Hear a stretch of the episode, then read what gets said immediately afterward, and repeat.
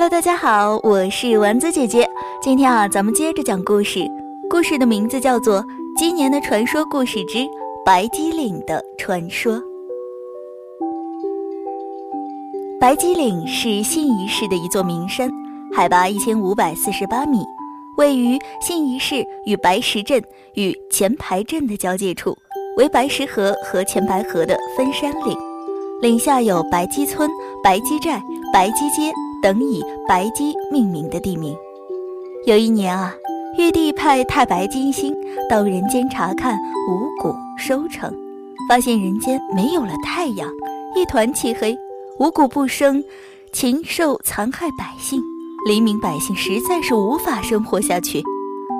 他正要召集天宫里的大臣们商量办法，忽见东海龙王敖广。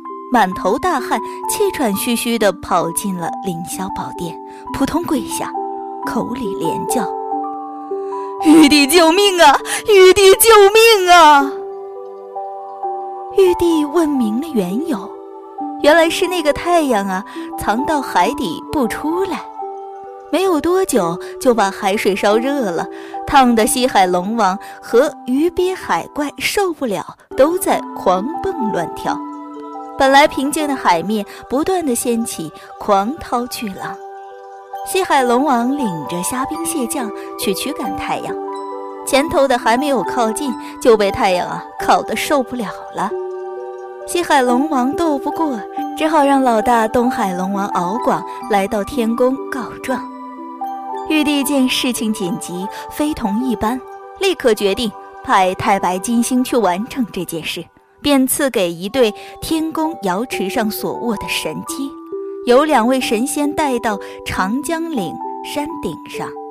雄的早晨叫鸣，催太阳出海；雌的天黑时叫鸣，唤太阳回窝。太白金星和炎帝辞拜玉帝，到了人间就把这对神机啊安放在了长江岭山顶上。然后乘坐六门玄车去东海督促太阳出海起来工作。这对神鸡，洁白的羽毛，鲜红的鸡冠，金黄色的嘴巴和爪子，绿色的翅膀和尾巴，长得非常漂亮。神鸡的冠子里长有灵虫，到时候就在鸡冠子里起舞跳动。神鸡被抚得再也睡不着觉，就一声接一声的啼鸣。太阳听到天下的雄鸡都跟着神鸡引领而鸣，吵得无法睡懒觉，只好起来。